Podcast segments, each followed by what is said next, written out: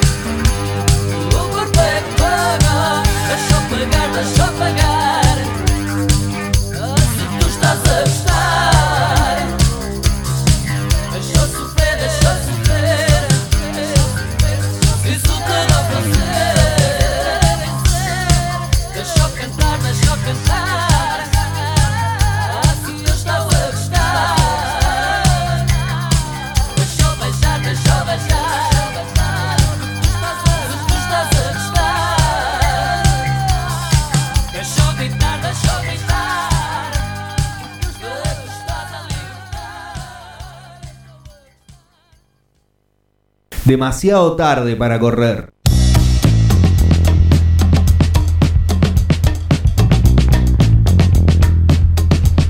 Muy bien, arrancamos otro demasiado tarde para correr aquí en FM Forti 106.9. Vamos a estar acompañándoles hasta las 20 horas.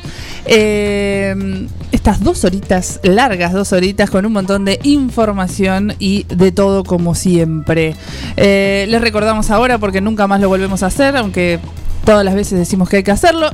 Nos pueden escuchar a través de www.forti40fm.com.ar.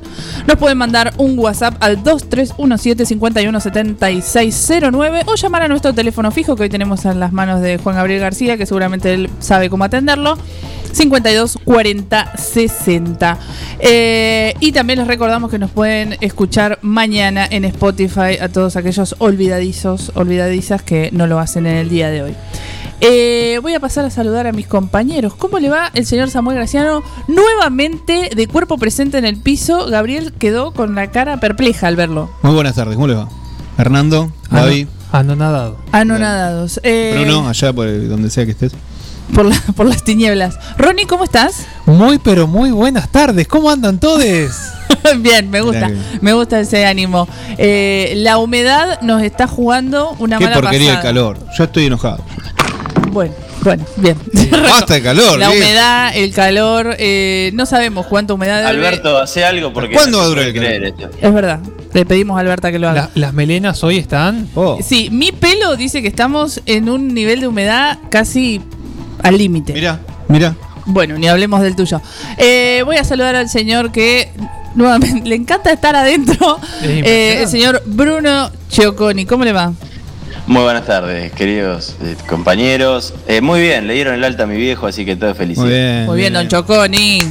Un aplauso. Aguante, don Choconi, que Qué venció. buena, qué buena noticia. A pleno, a pleno, a pleno. Bien ahí. Bueno, eh, tenemos un montón, un montón de cosas para hoy, como ya les dije. Les recordamos que nos pueden escribir a nuestro Instagram, que es arroba demasiado tarde guion bajo radio. Se siguen sumando un montón de seguidores y se siguen sumando un montón de gente que nos presta sus cosas para que nuestros seguidores tengan. Para prestársela a nuestros seguidores. Hay que recordar que la semana que viene se la tenemos que volver a pedir para que la devuelvan. Eh, la cornisa. el Tenemos, sí, tenemos sorteo, tenemos sorteo eh, porque la gente de Boomerang Deco Ujú. Ese lugar maravilloso donde te te encontrás con un montón de cosas que no sabías que necesitabas. Te metes y con algo te tenés que ir. Exacto, arroba boomerandeco 9 eh, nos regaló un jueguito de mate. No, no sabe lo que. No sé si viste la Divino, foto. Sí, Es un torpedo. es divino. Entonces queremos saber eh, cuál fue el mejor regalo que le hicieron a nuestros seguidores. Exactamente. Eh, nos respondieron un montón. No sé, arriba de 100 seguro. Sí. Sí, sí, sí. Así que hasta las 8 de la noche tienen tiempo para responder cuál fue el mejor regalo que te hicieron. Le mandamos un saludo, como siempre, a nuestro amigo y compañero de la radio, Martín Parise, que ya Qué ha grande, dado sus salutaciones. Exactamente. Y ¿Está grande, acá Martín. Parise? Me parece que sí. Sí. Ah, que sí. debería, deberíamos invitarlo un día. Si, está, Total, si está escuchando, que se venga. Sí. eh, está, hay pepas. Pepas Hay, con eh, chip de chocolate. claro, de Sí. panadería. Eh, les recordamos a todos que van a escuchar ruidos de calle porque Estamos en fase 68. Estamos en fase menos 50 y, Y- nos estamos cuidando, estamos acá distanciados y con eh, la ventilación cruzada que tanto ama Gabriel No, García. pero eso era pico, la gente volviendo a sus casas, a la oficina. Así es. Por eso mismo, como nos están escuchando para volver a sus casas, vamos a decirle algunas noticias. ¿Querés arrancar, Ronnie? Arranco. Arranca el genio del. Sí. Eh, Por la derecha. vamos a viajar a Chile, ¿sí? Ah, Chi, chi, chi, le, le, le. Viva Chile. Vamos a viajar a Chile para traer esta noticia. Eh, se fue la mamá brava de los hermanos Ver- de los hermanos Vergara, ¿sí? Luisa Toledo, una incansable defensora de los derechos humanos y madre de Eduardo y Rafael Vergara, quienes fueron asesinados durante la, di- la dictadura chilena de Pinochet en el año 85 y Ajá. Pablo, otro de sus hijos, en el año 88 también. Eh, bueno, eh, ayer falleció, en- es eh, oriunda de Chile. Eh, no hay palabras para describir su inmensidad como defensora de derechos humanos, siempre del lado de los más vulnerables, de los movimientos ciudadanos, de los encapuchados, de quienes estaban siempre en las calles. Eh, así que... mm, eh, nada, se recuerda a Luisa Toledo, sus hijos, se conmemora, digamos, en Chile el día, el día del combatiente también por, por Eduardo y Rafael Vergara. Y bueno, así que es muy conocida también por, por sus palabras también en el último año de eh, donde explotó en Chile esta situación de situación social. Así que mm, Y seguimos, seguimos hablando de Chile, seguimos si te en parece. Chile, puede ser. Vamos con Bruno. Sí, y vamos a seguir en el, en el país hermano trasandino porque ya tiene, ya tiene fecha y ya se sabe quién va a presidir el, el ente, este, este organismo que se va a crear para la nueva constitución. Recuerdan que hace unos meses habíamos traído, la, habíamos traído la noticia de este plebiscito que se había hecho en Chile para cambiar la constitución, Sí. que estaba vigente desde Pinochet. En ese momento también se había hecho con plebiscitos, ¿no? La constitución guiño guiño, en dictadura el plebiscito es medio complicado.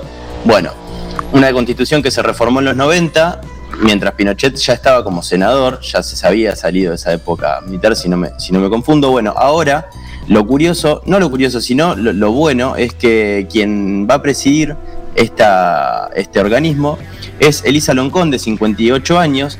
Eh, Como les decía, eh, va a presidir la convención constituyente. Recibió 96 votos a favor de los 155, o sea, por la amplia mayoría está aceptada. Es pedagoga, lingüista y profesora y es de origen mapuche. Esto es lo, lo importante. Y la- una de las primeras cosas que remarcó es que quieren darle una pluralidad distinta a esta nueva constitución. Por ejemplo, quieren el reconocimiento de las 10 eh, naciones preexistentes al Estado chileno. Tiene que ver con, con los pueblos autóctonos o Claro. originarios, como, como les decimos.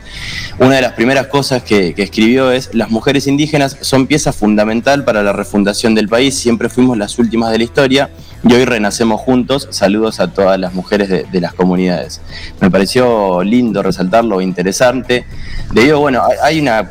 eh, Esta mujer obviamente viene de un de un partido político, no sé un partido político, sino una orientación más socialista, más, Sí. más de izquierda, eh, ante la crecida de la derecha, no solo a nivel mundial, sino acá en Sudamérica, territorio donde, donde habitamos, me pareció interesante resaltar esto que, que está sucediendo en Chile, que parecía lejano, parecía que un plebiscito que no se iba a cumplir, de hecho hubo incidentes afuera de la votación de esta asamblea, hubo represión, fue una asamblea muy larga porque se tuvo que suspender, los carabineros eh, vienen resarpados hace un montón de tiempo, bueno, imagínense cuando se estaba votando esto.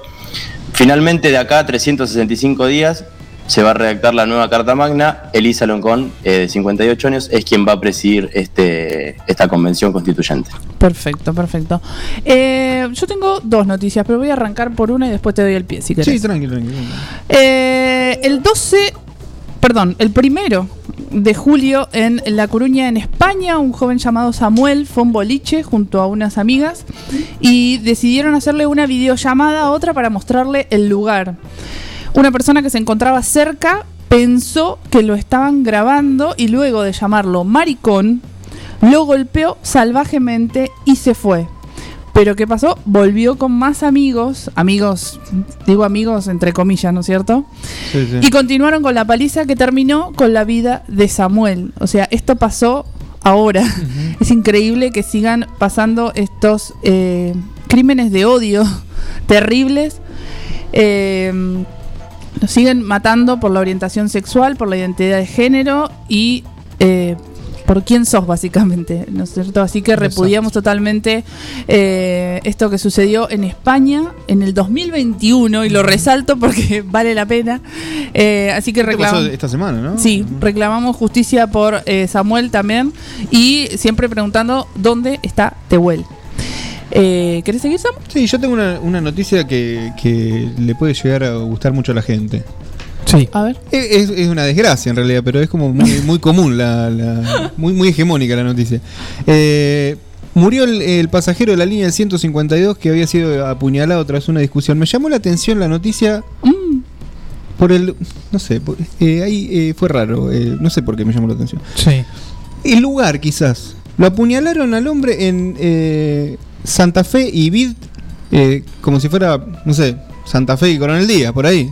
Me, sí. me parece, eh, me pareció extraño, ¿no? Está- estaba muteado, perdón. El Alto Sí. Palermo, para que Claro, la gente claro, se ubique. Ah, me pareció raro, ¿no? Que, bueno, parece que eh, hubo una discusión. Eh, un señor se subió al, se subió al colectivo, no quiso pagar el, el- el boleto, pero la discusión no fue por eso, sino que se le acercó demasiado, digamos, se le puso muy cerca a la novia de quien fue la víctima, Sí. al- ante lo cual le parece que empezó una discusión y bueno, derivó en eh, que esta persona saque un arma blanca, un cuchillo, ahí la plena luz del día, Sí, digamos, sí, sí, sí, sí. eh, le acuchilló el abdomen y devino en la, en la muerte de Franklin Galarza, que quiero resaltar acá que dicen que es de nacionalidad peruana, no sé por qué aclaro. ¿Qué pedido es? Telam. Tela. Bien. Seguimos investigando ahí los medios. Mirá vos. Eh, y yo como esta semana encontré varias cosas, y no me podía quedar sin hablar de el maravilloso hombre este. Hablo, estoy siendo totalmente irónica. Eh, Emilio Pérsico, les propongo que escuchemos un Uh. audio y charlamos. Dale. Dale. Vamos a ver. La primera cuestión, antes eh, aclarar, no es la salida el subsidio. Es decir, lo primero que se le ocurre al Estado en general y a la política, hay pobreza, bueno, inventemos un subsidio, distribuyamos. Eh, eso en general no termina resolviendo el problema porque no integra. Es decir, la integración como consumidor no es la integración. La integración es la integración como trabajador. La integración como es el trabajo lo que va a dignificar a la persona. Esto es lo que ha provocado en el territorio que arriba tenemos una población con dos salarios y medio por hogar, ¿no? la mujer en Argentina y las compañeras lograron tener mucho trabajo, todavía con diferencia salarial, podemos discutir muchas cosas, pero han logrado tener mucho trabajo. Entonces hay dos y medio trabajo registrado por, por hogar y abajo no hay ninguno. Y no hay ninguno hace muchos, muchos años. Eso generó, y hay mucho subsidio, hay mucha ayuda del Estado. Eso, como dice Francisco, está bien para la crisis, pero si vos lo prolongás en el tiempo, eso genera enfermedades sociales. Eso genera una situación en donde, eh, para mí, en la Argentina hay tres vicios sociales. Arriba, eh, la- es más ganancia en Argentina capturar pesos rápido del mercado, meterlos en la bicicleta financiera y, sacarlo para afuera. En el medio, comprar dólares o departamentos en cuota. Es decir, las colas, en, no estoy hablando en sectores altos de la sociedad, las colas en donde yo trabajo, eh, cuando cobran para ir a comprar dólares, cuando se podía. Eh, y abajo, vivir del Estado. Y eso genera una enfermedad muy grande. Y sobre todo, vivir del Estado y no apoyar al trabajador, no subsidiar el trabajo, sino subsidiar a las personas. Los niños, en Argentina la ayuda social se dividió centralmente en, los, en las dos puntas de, los niños y los ancianos. Y en general siempre la que tiene las tarjetas de ayuda social en, la- en el barrio es la mujer. Eso destruyó, hizo que la mayoría de las familias sean matriarcales, y la que conduce es la mujer, y el chabón piró, y la única manera que tiene que para volver a su casa, ¿no? a ver a su mujer, es agarrar un gil, agarrar cinco giles y llevarse cinco celulares a cinco mil pesos cada celular, o vender droga y caer en las enfermedades sociales.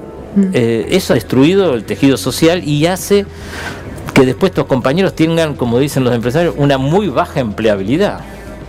Ahora, el responsable de eso, insisto, es este sistema que hemos creado. Bien, ahí pasaba Emilio Pérsico, líder del movimiento Evita, hablando de enfermedades sociales. Sí, el que piró fue Percy. Sí. Qué sujeto pérsico. Eh, mm, Evita se está dando, dando vueltas en la tumba. sí. Eh, Venía, perdón. Sí, sí. No, que venía más o menos, ¿viste? ¿Qué sé yo? Es, es un tema eh, debatible, ¿no? Obvio.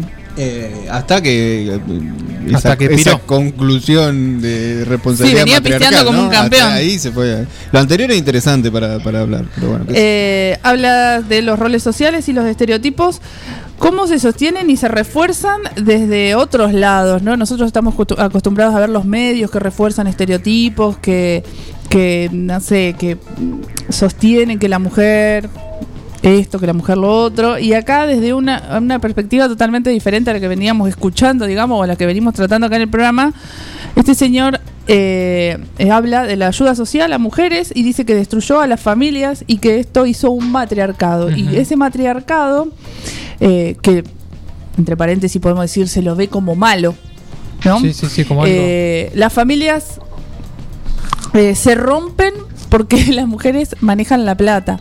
Los varones se van porque las mujeres tienen eh, Claro, claro. las tarjetas y ellos tienen que salir a robar para volver a ver a su familia. O sea, es todo muy confuso y muy polémico. Claro, porque antes venía hablando eh, o, o reclamando, me parece, si somos benévolos con el discurso de, de Pérsico, eh, venía reclamando empleo legítimo, ¿no? En eso podemos llegar a estar de acuerdo. Sí. Ahora, cuando le atribuye la responsabilidad a la mujer, digo, ¿a quién le van a dar la tarjeta si las que se hacen cargo de la familia son las mujeres? Claro, y refuerza también esto que venimos diciendo de la mujer dentro de la casa eh, y del, del varón como con el rol proveedor que trae las cosas y que cuando el varón no puede proveer eso, se produce el- la rotura del tejido Sí, social. la enfermedad. La enfermedad. No, igual Ay. dice enfermedad por, por otras cosas. Sí, sí, sí, sí, sí, obvio. Eh, así que nada, quería traerlo acá eh, al debate para ver qué, qué opinaban ustedes. Sí, si lo habló- y habló, eh, para- eh, me pasó Bruno, que capaz que lo tenés más fresco, en Twitter salió a, a hacer una suerte de, de mea culpa, que fue Sí. peor, Sí, peor sí. aún. No, el no tengo aclares que presente. oscurece. Ah, aclaró todavía el. Claro, Eh, claro. No, Percy con su disculpa habló del lenguaje inclusivo. O sea, lo que menos te están reclamando Claro, es que claro. uses un lenguaje inclusivo. Fíjate más o menos lo que la idea que está cerrando, porque coincide, la primera parte es totalmente debatible.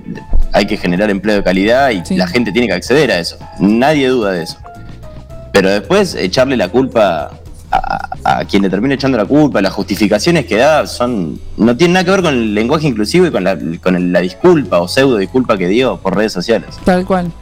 Bien, estas fueron algunas de eh, las noticias de esta semana. Les recordamos que nos sigan escribiendo en arroba demasiado tarde guion bajo radio. Que digan cuál fue el mejor regalo que han recibido. Me acaba de llegar un mensaje que dice, en casa jugamos a inventar separadores para ustedes, inspirados en los que ya pasan. Eh, ponemos voces y todos. Y para la semana que viene, escuchen, tenemos un regalo de la mansión Sí. más Max Barbona. Uy, té, esto. té con taza, ¿qué les parece? Para pasar el invierno. Mira, me ac- acaba de, me Ac- acaban de decirlo Esa por gente se, buscar. Es se- hermoso. se debería de conocer, esa gente. Exacto. Así que María Novelino, muchas, muchas gracias por estar ahí del otro lado junto a Max, que viene después de nuestro programa. A eh, 20. o el- A con- A continuación. el excelente programa de Max. El señor Alan Gustavo, como ya lo pueden notar, porque no ha habido ningún tipo de. de- Le mandamos un saludo. de-. Exacto, Juetitud. le mal. Le mandamos un saludo y le eh, ha mandado su efeméride del día. Ah, mandó. Porque un día como hoy ha pasado algo Han pasado que. Alan lo ve como importante. ¿Lo escuchamos? A ver. Dale.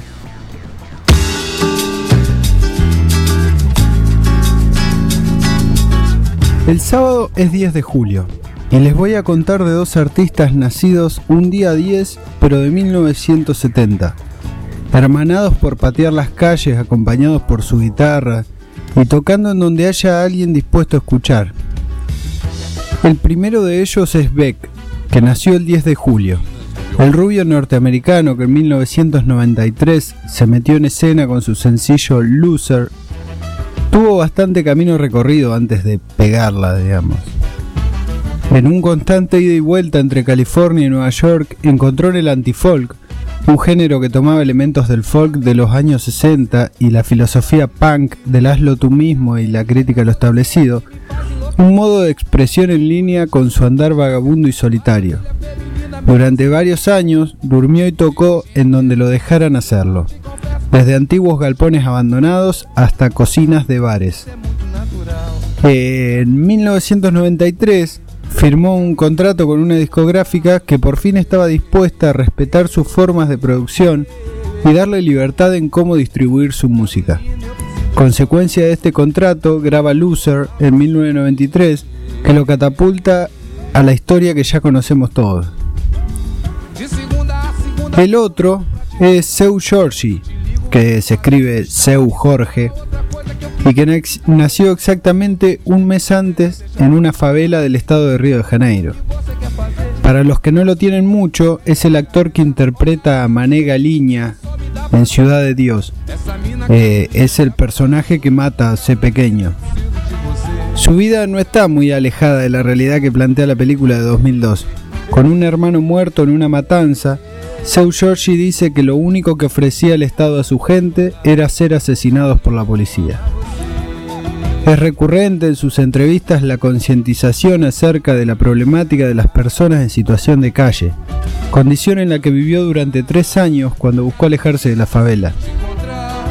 En una de ellas dice, cuando vivís en la calle no tenés una dirección, te quedás sin documentación, no tenés un baño para ducharte ni un techo para cubrirte de la lluvia. Estás con la ropa mojada y no tenés cómo cambiarte. No tenés donde guardar tus cosas, ya no tenés cosas. Nadie viene a verte, a nadie le interesa saber quién sos, no existís. Cuando vivía en la calle, tuvo la suerte de encontrar a personas que lo ayudaron de alguna manera. La música y el teatro me salvaron la vida, dice. Me proporcionaron relaciones humanas y me permitieron ser una persona normal sin complejo de inferioridad, porque cuando tocaba la guitarra nadie me veía como un problema social. Sin guitarra era un tipo sospechoso. Pasaron años hasta que pude comprarme una guitarra. Me regalaron alguna, pero no tenía cómo guardarlas en la calle y me las robaban. Seu Giorgi empezó a actuar en el grupo de teatro de la Universidad Estatal de Río de Janeiro. Tenía 23 años y ya había accedido a poder dormir en el teatro. Tuvo su primera experiencia cinematográfica con el finlandés Mika Kaurismäki. El director de cine Walter Sales se lo recomendó a Fernando Meireles, que lo contrató para Ciudad de Dios, y a Wes Anderson, que le dio un papel en The Life Aquatic with Steve Zissou. Eh, ahí interpretaba el experto en, ex- en explosivos de la tripulación, Pelé dos Santos, que cantaba en portugués y en adaptaciones libres de las letras canciones de David Bowie. Eh, el mismo Bowie dijo que, que como que les había dado una nueva belleza.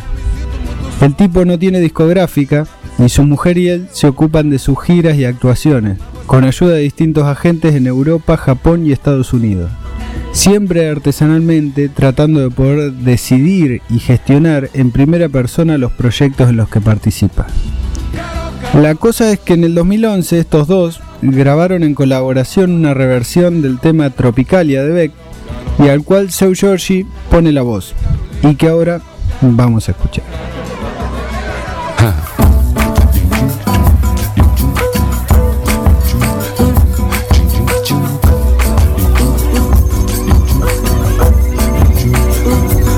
Quando eles batem numa guitarra quebrada, as ruas charme bem tropical. As embaixadas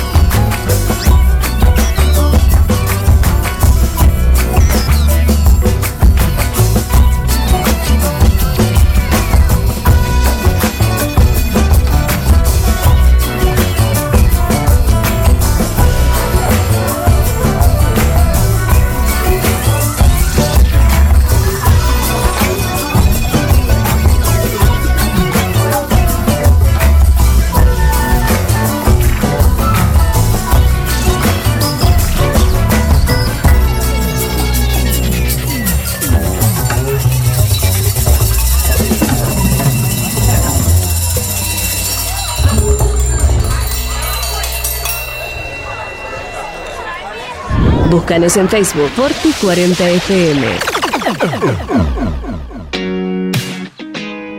Alberto A. García, Sistemas de Seguridad, Instalaciones Eléctricas y Seguridad e Higiene Industrial, Agente Oficial de Monitoreo y Alarmas X28 y Distribuidores de Cámaras HD Hikvision. Somos distribuidores exclusivos de calzados de seguridad funcional y Boran, guantes Ganisol, indumentaria Ombú, matafuegos, elementos de protección personal 3M y Libus, entre otros. Línea de alarmas para ropa Sensormatic. Aceptamos todos los medios de pago y ahora 12. Alberto A. García.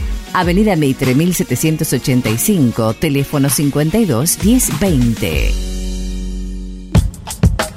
Docente privado. SADOP te acerca más beneficios. Somos docentes. Somos SADOP. Sumate. En 9 de julio, Corrientes 1464. La Cooperativa de Provisión de Servicios, otros servicios públicos y sociales, de vivienda y créditos de Dudignac Limitada. Es una empresa creada para brindarle a la comunidad los servicios esenciales para su desarrollo: electricidad, gas, sepelio, cloacas, agua e internet. Banda ancha con fibra óptica directamente a su hogar. En la localidad de Dudignac, 25 de mayo 153, teléfonos 02317 49 2038, 49 2040. Multiversidad de la tierra, variedad de productos de la autogestión y la agroecología. Cocinería integral, panificados, sándwich vegetarianos e integrales, untables vegetales, feria de verduras y plantines, libros libres y ropa inclusiva, talleres con medidas de protección, porque la autogestión es una forma de vida.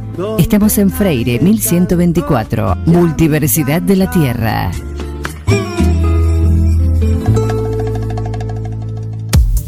Un poco de todo. Distribución en 9 de julio y la zona de productos y marcas como Yerba Andresito, Amanda, Insecticidas Ray, Coca-Cola, Harinas Pureza, productos de limpieza Glay, Make, Elegante, Calypso.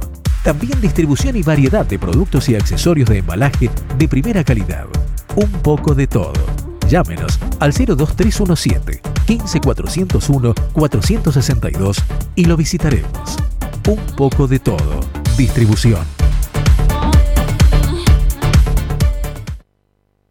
Una opción segura y rápida. 9com, logística para Internet. Para su hogar, comercio o industria. Obtenga Internet inalámbrica de bajo costo y con las más altas prestaciones. 9com, Libertad 789, local 13. Teléfono 02317 427711. Celular 02317 1553 0566. 9com, logística para Internet. Tone, vinos seleccionados.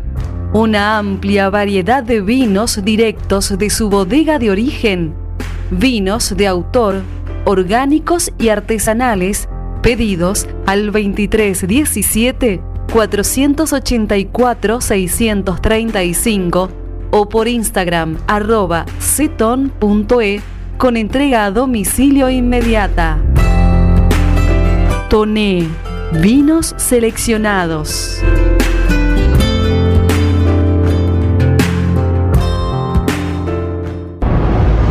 Azul Frida. Bar, arte, eventos. Un espacio para llevar adelante tus sueños y disfrutar esos momentos. Azul Frida. Eventos de contenidos propios, celebraciones, feria de diseñadores independientes, talleres, exposiciones de distintas expresiones artísticas y lanzamientos de productos. Azul Frida. Power by Silvia Galvani Eventos. Azul Frida. En una esquina mística. Azul Frida. Face e Instagram. Tendencias, originalidad, estética. Azul Frida. Azul Frida. En Librerías Tupac, vos sos lo importante. Nuestra gran variedad de productos es el resultado de escuchar a nuestros clientes, de conocerlos, de complacerlos. Línea escolar, comercial, artística, marroquinería, telescopios, microscopios, lupas de alta tecnología. Librerías Tupac, porque pensamos en vos. Nos encontrás en Bedia 525 y Bedia 834, 9 de julio.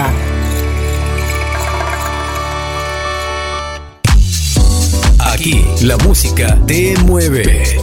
Forti FM 106.9 MHz. Música, cultura y deportes. Movete vos también. Tardes de diversión. Demasiado tarde para correr. Un poco de algo. Insuficiente, pero simpático.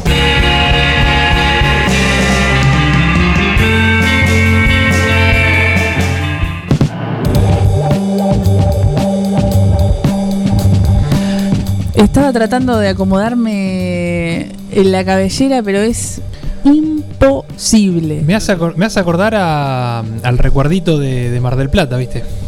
No sé si. Sí, no sé Santa si- Teresita. Ese es el que trae los lobos y te dice Necoche. Caballo de mar. Sí, no, chicos. todo- Depende, depende cómo esté la cabellera, es como está el clima.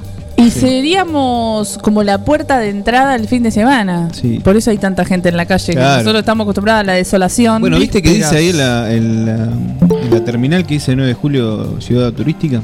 ¿En serio? Sí. ¿De qué? ¿De Te noto como estresada igual. ¿Yo? Sí. Sí, que, pero qué, pero qué se, ¿Qué? Qué se pie. Qué palo, qué palo. Qué palo, por favor. Eh, hoy les voy a hablar de algo en mi eh, modesta columna de todos los jueves.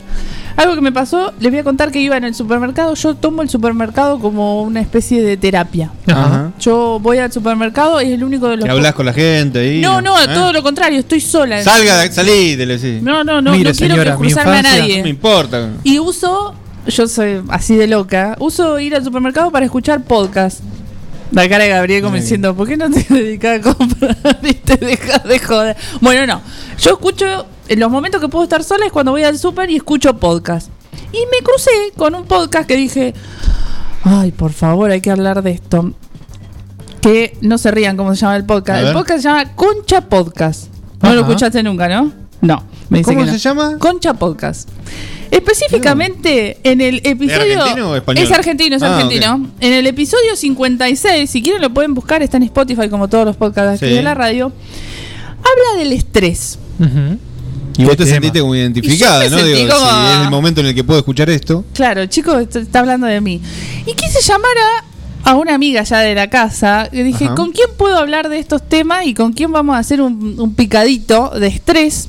Si no es con la mismísima Marina Sandoval de la República Internacional de Bragado. Por favor, Marina, ¿cómo le va? Qué lujo. Hola, ¿qué tal? ¿Cómo andan? ¿Todo bien? Buenas. Bien, ¿se Aló, escucha aló. bien? Sí. Sí, sí, sí, sí, sí, se escucha Bárbaro, perfecto. Bárbaro, bárbaro, buenísimo. Eh, no sé si sabes algo de estrés vos, Marina. Justamente, es como que yo pensaba, digo, como que va todo unido, el estrés, la culpa, con la exigencia, como que parece que va todo unido, ¿no, ¿No te parece? Exacto. Voy a, para, para aquellos dormidos y dormidas, eh, el estrés es el sentimiento de tensión física o emocional. Puede provenir de en cualquier situación o pensamiento que lo haga sentir a uno frustrado, furioso o nervioso. El estrés es la reacción del cuerpo a un desafío o demanda. ¿Alguno de ustedes estuvo estresado? Lo miro, lo miro, lo miro. Yo sí, eh, yo, no, yo- a mí me pasó. A ver, de hecho, Bruno. con, con dia- con diagnóstico y todo. ¿En serio? Sí. Mira. Era, era chico, lo, lo- eso fue lo raro. Pasa que, bueno, estaba en un trabajo que no me gustaba para nada y después estaba pasando un montón de situaciones de mierda. Entonces, en un momento empecé como que me- se me bajaba la presión, parecía que tenía la presión muy baja, una tarde recuerdo, y del trabajo me dijeron, no, andate una guardia, anda a controlarte porque tenés la presión baja. Fui a la guardia y no tenía nada, a lo que después me hicieron un par de, de estudios porque seguía así, a lo que el médico me agarró y me dijo, mira, vos lo que tenés es estrés. Y de ahí quedó. Mira, mira, mira, mira. Eh, no sé, Marina, si nos puede decir algo sobre el estrés. En, es- en este caso, Marina, madre de dos niñas. Claro. Eh, Puede ser que hay algún tipo de asociación. No sé, que nos diga ella. No, yo creo que básicamente lo que nos pasa, eh, quizás en, en diferencia con, con- con la- las mujeres y los varones, es que quizás nosotras tenemos como una carga ya mental y demás mayor a la que tienen la mayoría de los varones, ¿no? Eh, carga mental en un montón de cosas, ¿no? Carga mental eh, en, en pensar, hoy le decía a Flor cuando hablábamos por, por audio, yo le decía que le mandé audio, nada, para, para escuchar en, en dos por, que decía, bueno, reina, Los podcasts de Marina por WhatsApp. Claro, básicamente. No, lo que decía yo era que yo siempre tomo como por ej- ejemplo, no es, eh, no es que todo es así, pero la mayoría de las veces el, el- el lavarropas, ¿no? El lavarropas anda, funciona, todo el mundo, todos los de la casa lo escuchan, pero la única que se le prende la luz, que tiene que ir a colgar la ropa, que tiene que sacar esa ropa de ahí adentro porque se va a podrir si no sale, somos nosotras. Yo siempre tomo de ejemplo de eso porque en mi casa particularmente pasa, más allá de que mi compañero me ayuda en, un- en- en- en lo que significa la- las tareas de cuidado y demás, pero bueno, es, es una carga que todo el tiempo una tiene, ¿no? Y, y en eso se refleja también en, en lo que significa en el cuerpo, es algo Exacto. que vos hablabas también, Flor, eh, con respecto ya sea la sexualidad, ya sea en, en- en- en el cuerpo de una, eh, bueno, la mayoría de las mujeres, eh, hay muchas mujeres que, que- que han toda su vida quizás trabajado, mi abuela es un ejemplo, al menos para mí, ella trabajó toda su vida en, en trabajos eh, no, no en, en negro básicamente Claro. y, y, este, en, en trabajos de limpieza y demás y hoy en día es joven para lo que su edad es joven y sin embargo millones de problemas artrosis eh, eh, mil operaciones en la cadera eh, nada es- esa es la diferencia quizás de lo que significa Claro. el estrés Parece- el cuerpo las enfermedades de lo que le pasa a las mujeres no Sí, pa- parece como el. Le, le escuchaba hablar y, y- y pensaba que el estrés eh, es como la manifestación física o, eh, eh, del- de la sociedad de consumo, de las exigencias que tenemos, ¿no? En diferentes órdenes, ¿no? De las tareas que se le atribuyen a las mujeres, eh, que obviamente eh, hay, eh, coincido con vos de que hay otra, otra relevancia en relación a los hombres, pero también en, en cómo te tiene que ir en el trabajo, en qué tipo de vida tenés que tener. Eh, y se manifiesta en el cuerpo mediante, mediante Un montón situación, de ¿no? cosas. Quiero que escuchen un pedacito eh, del, de- del podcast. El podcast dura 80 minutos y tiene después un bonus track de una ginecóloga que habla también de las cuestiones de las mujeres con, en relación al estrés. Pero quiero que escuchen un pedacito de este audio y después sigamos charlando. Vamos. Le pregunté a la gente si les costaba parar y el 83% me dijo que sí, como que es algo que pasa, que nos cuesta poner el- este límite que vos decís que a veces lo pone la muerte. Claro. Digo, porque nos cuesta a nosotros ponerlo. Y les pregunté si, si, si saben que están estresados, si se dan cuenta. ¿Pueden parar o les cuesta? El 77% dijo que les cuesta. O sea, incluso yo dándome cuenta, porque yo en ese momento no me daba cuenta que estaba estresada. Eso, para mí también. Yo no me daba cuenta del nivel de estrés que Exacto. manejaba. No me daba cuenta. Me di cuenta cuando me pasó esto de los ojos o con lo del auto. Dije, tengo Lo que, que, pasa parar. es que mirá el límite que tenés, tipo quedarte ciega. Pero porque Es el, el sistema, el sistema, tus compañeros, tus jefes, la vida misma refuerza que eso sea el camino eso positivo. No, por es el eso camino decía, del Jimé bien. decía, nadie me dijo que pare. Y obvio que no, porque todos los que están adentro están igual enfermos que vos, boluda. Pero yo me acuerdo que mis jefes todos se quedaban parecía hasta normal. las 10 de la noche en la agencia porque no querían volver a sus casas, boluda. Ah, obvio. Entonces, hay, de que te escapas. hay un te de workaholismo también que tiene que ver con no querer tocar determinados lugares que te, te resuelve mucho más estar laburando y al palo. Bien, ahí pasaba parte del podcast que recomendé, que se llama Concha Podcast. eh, lo pueden encontrar en Spotify. Y mm, varias cosas decía, como por ejemplo, eh, más del 80% de las personas dijo sentirse estresada. ¿Uno se da cuenta cuando está estresado? Y, No, no. y no sé, Bruno, ¿vos te diste no. cuenta? o qué? A Bruno se lo dijo el médico directamente. No, no, a mí me dijo un médico, yo te soy sincero, a mí hasta me sonó a cuento. ¿qué Bueno, le- no, le- eh, no notaba que le estabas echando agua al café y el café no estaba ahí, por ejemplo?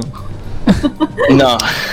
Bueno, dentro del podcast cuentan una historia que es famosa, que la historia de Cafecito. Ah, mira. No sé si la conocen, eh, que es una chica que trabajaba en una empresa, esto es en Yanquilandia, ¿no? Ajá. Eh, que estaba tipo muy sobrepasada y dice que volvió, es- yo me río pero es terrible, dice que en un momento se fue y volvió totalmente desnuda con una bandeja de café, a ofrecer café a todo el Claro. mundo, decía café, café, café, cafecito, cafecito, cafecito y a la loca se la llevó la pero, ambulancia. eh, no estaba bien ella. con un pico zarpado de, de- de todo, digamos. Eh, y después cuentan otra historia de una persona que estaba trabajando y que en un momento se quedó ciega, no vio más. Bravo. O sea, hay límites y, y, lo- y dónde están los límites. Eso es lo que quiero eh, que charlemos. Porque el sistema, el trabajo, eh, los compañeros de trabajo que están igual que vos de zarpado o, o el mismo, Sí, el- la sistémico, casa. es sistémico. el- Claro, o mismo una mujer en su casa donde es una maquinola que se mueve y que y que estás como ahí metida, estás como metida dentro del lavarropas, podríamos Pero, decir. Flor, ¿escuchaste un podcast eh, Sí. haciendo las compras? Eso es un. Eso es terrible, es un sí. síntoma, en serio lo digo. Digo, y Sí. está, está, es como que vos tenés que aprovechar, digo, bueno, tengo una hora para ir a caminar, para ir a correr, voy a aprovechar esa hora para escuchar un podcast. Claro. No puede escuchar a las plantas, qué sé yo. No, ¿ves? No se puede, es, ¿ves? es Bueno. todo, es todo, una cosa lleva a la otra. No sé qué opinas vos, Mari. Sí, sí, totalmente. Eh, eh, creo que no, no tenemos como ese corte, ese límite de decir, bueno, hasta acá estoy, hasta acá puedo, hasta acá. No, nu- nunca, porque como lo decíamos, nadie viene y te dice, che, te veo cansada. Exacto. Anda a acostarte, yo voy a hacer cargo de, de- de los niños, de las niñas. Eh, no, no suele pasar, o al menos, no sé, en, en la mayoría de las familias no pasa. Tal cual. Eh, No, y, Y además, eh, en esta, en esta época, en este contexto, eh, pienso en, en una mujer, el trabajo, la doble jornada laboral, si tenés un trabajo fuera de tu casa, además del trabajo de tu casa, eh, la pandemia y un sistema que te presiona a ser totalmente productiva, productivo, productivo. O sea, No se tenés que producir La todo el tiempo. Exacto. No se puede vivir así. Exacto. Bueno, hace, Sí. hace, hace unos días se presentó un reconocimiento de parte del ANSES eh, que habla un poco de esto, ¿no? El reconocimiento de las tareas de cuidado para aquellas mujeres que reciben la AUH, que es la Asignación Universal por IGE, para que se puedan jubilar. Se sabe que hay un número bastante grande de mujeres que tienen alrededor de 50, 56 años que todavía no se están pudiendo jubilar porque toda su vida trabajaron en tareas de cuidado o en tareas de, amas de casa, más allá de que hay ya una eh, un reconocimiento para que las mujeres puedan jubilarse como ama de casa, sin embargo todavía hay un montón de mujeres que no se están pudiendo jubilar y que toda su vida dedicaron eh, al cuidado de, de, cual. Eh, Tal cual. Yo le decía a Flor que, que le iba, para que no sea tan aburrido, pero tenía un par de números que justamente presentaron en, en el Zoom de este reconocimiento. Eh, que en ese, en ese Zoom estaba, la, estaba Fernanda Raberta, que, era, que es parte de, de ANSES, es- ella es la directora. Sí. Estaba Pami también y estaba Gaby Cerruti, que es una compañera de, de Capital. Y el 76% de las tareas del hogar son realizadas por mujeres. Esos son los números que daban en una de las placas. Eh, nada, es, es un montón. Las mujeres que dedican casi el doble Sí. de tiempo a las tareas domésticas son el, el 6,4 horas del día que dedican las mujeres y el 3,4 horas del día que dedican los varones. Eh, Exacto, los, los números. Claro, los números no colaboran absolutamente en nada y si hablamos de estrés, todo. O sea, vivimos No se- totalmente... No se, no se puede vivir así. Vivimos mal, chicos. Y te- esto es un llamado de- atención para De solidaridad. y de solidaridad. Y si cuando vemos una persona que está en estas cosas, ¿Está digamos, escucha- que está escuchando podcast en el supermercado? si ves a una persona que está tipo mirando un precio fijo y se queda se, se queda parada, esa soy yo. Eh, Mari, mil gracias por estar con nosotros eh, Bueno. como siempre, por No, hablar, por coparte. ustedes. Gracias, Mari. Gracias a ustedes por siempre por invitar, es un placer y nada, está buenísimo de poder hablar, poner en palabras estos temas que por ahí capaz que hay una que está escuchando y dice, a mí me pasa eso, no sabía que nos pasaba a todas. De una, de una y están llegando varios, varios mensajes. Mari, Bien. mil gracias. Abrazos. Abrazo. Adiós. Ahí pasaba Marina Sandoval de Baragado eh, y hablamos de estrés. Hablamos de estrés y me parece que está bueno hablar. Yo Y- me acordé de, Sí. por alguien, si alguien lo quiere ver, debe estar en YouTube. Había una serie, una novela de Emilio Dizzi. eh, al Oh. principio de los 90 se llamaba Estrés, que estaba en Venía- una quinta. No sé si Venía todo tan bien. Lo pasaban por volver. Yo pensé, que- yo pensé que iba a recomendar el, el maquinista de Christian Bale. ah, también, también. Hashtag a mí me pasa. Me están llegando acá. Hashtag a mí me, vas- me muero, me muero. Eh, le mandamos un saludo al señor Carlos Graciolo que nos está escuchando desde eh, la ciudad internacional de Quiroga. Como siempre, lo tenemos abandonado. Ya tengo los chicos en mi casa y no puedo escuchar la ventana radio, chicos. Estoy muy preocupada también. No puedo escuchar la ventana radio mientras hago cosas. Ya, ya que decimos, Abrazo a Santi también. ya que ¿Qué decimos pasa? Quiroga, ya que decimos Quiroga, Sí. vamos a mandarle un saludo. A Poppy. Exactamente. A Poppy que seguramente también nos está escuchando, obviamente. Corazón Violeta y que si tiene algún disco ahí de jaqueca guardado de los viejos que mande, que hace años que no escucho Corazón Violeta. Mira. Mira, pensé que eras de Atlético. Mira. Pero esa canción me, me, Dejá, me dejalo, Déjalo ahí, Continúa, ahí, continúa, Bruno. Flor, continúa. Eh, ¿Qué les parece? Les ¿Qué voy vamos a escuchar? vamos Decí a- que vamos a escuchar que me encanta. este Vamos a escuchar un tema de eh, los Falcons que me gusta mucho. ¿Vamos? Vamos Lesiones permanentes.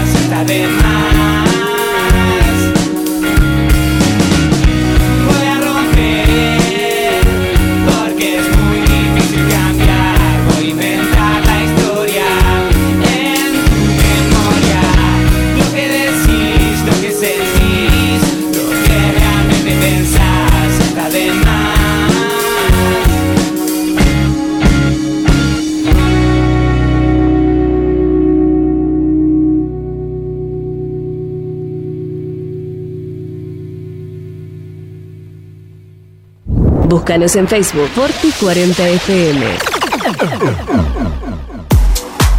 Pizzería Francesco, la posta de lo bueno. Empanadas, sándwich, tartas, tortillas y la mejor variedad de pizzas. Abierto de martes a domingo con envíos a domicilio. 52 18 10. Pizzería Francesco, la posta de lo bueno. Una opción segura y rápida. 9com, logística para Internet. Para su hogar, comercio o industria. Obtenga Internet inalámbrica de bajo costo y con las más altas prestaciones. 9com, Libertad 789, local 13. Teléfono 02317 42 77 11. Celular 02317 1553 0566. 9com, logística para Internet.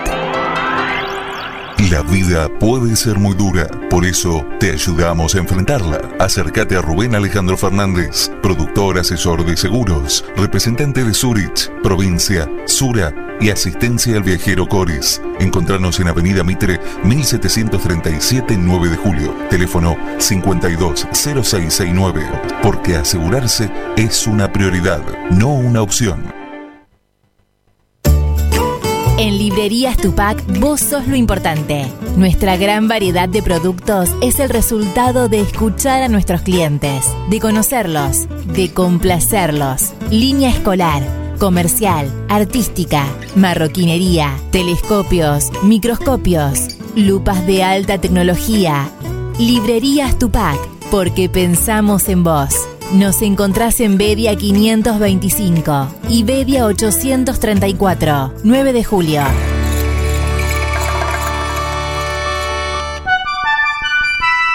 Mecano ganadero empezó siendo pionero en sistemas de manejo de ganado. Introdujo sus diseños de corrales de caño, hoy es líder absoluto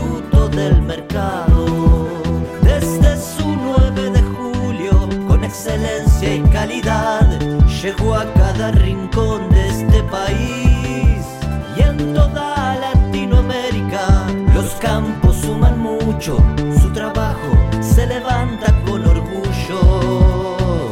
Mecano ganadero, negocio asegurado, sistema líder en manejo de ganado. Mecano Ganadero, sistema líder en el manejo de ganado.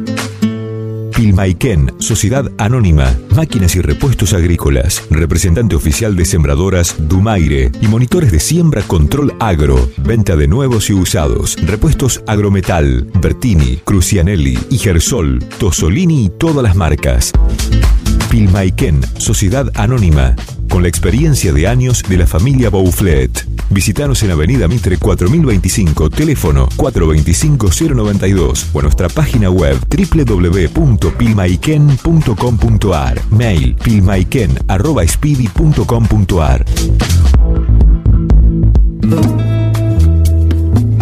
Multiversidad de la tierra, variedad de productos de la autogestión y la agroecología.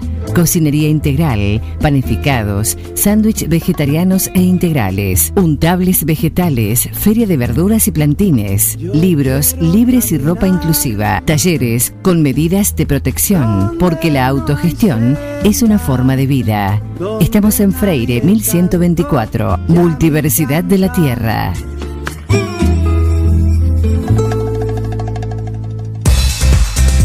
Siguiendo una tradición familiar, brindamos un servicio que combina compromiso, una carta variada y calidad indiscutible. Caprice Catering, variados y exquisitos menúes pensados para todos los gustos. Eventos corporativos, bodas, cumpleaños, barra de tragos y todos los elementos para que solo te dediques a disfrutar. Caprice Catering. Búscanos en redes sociales y en los teléfonos 2317-415-492, 2317-446-166. Demasiado tarde para correr. Una propuesta imperdible para justificar tus inconsistencias.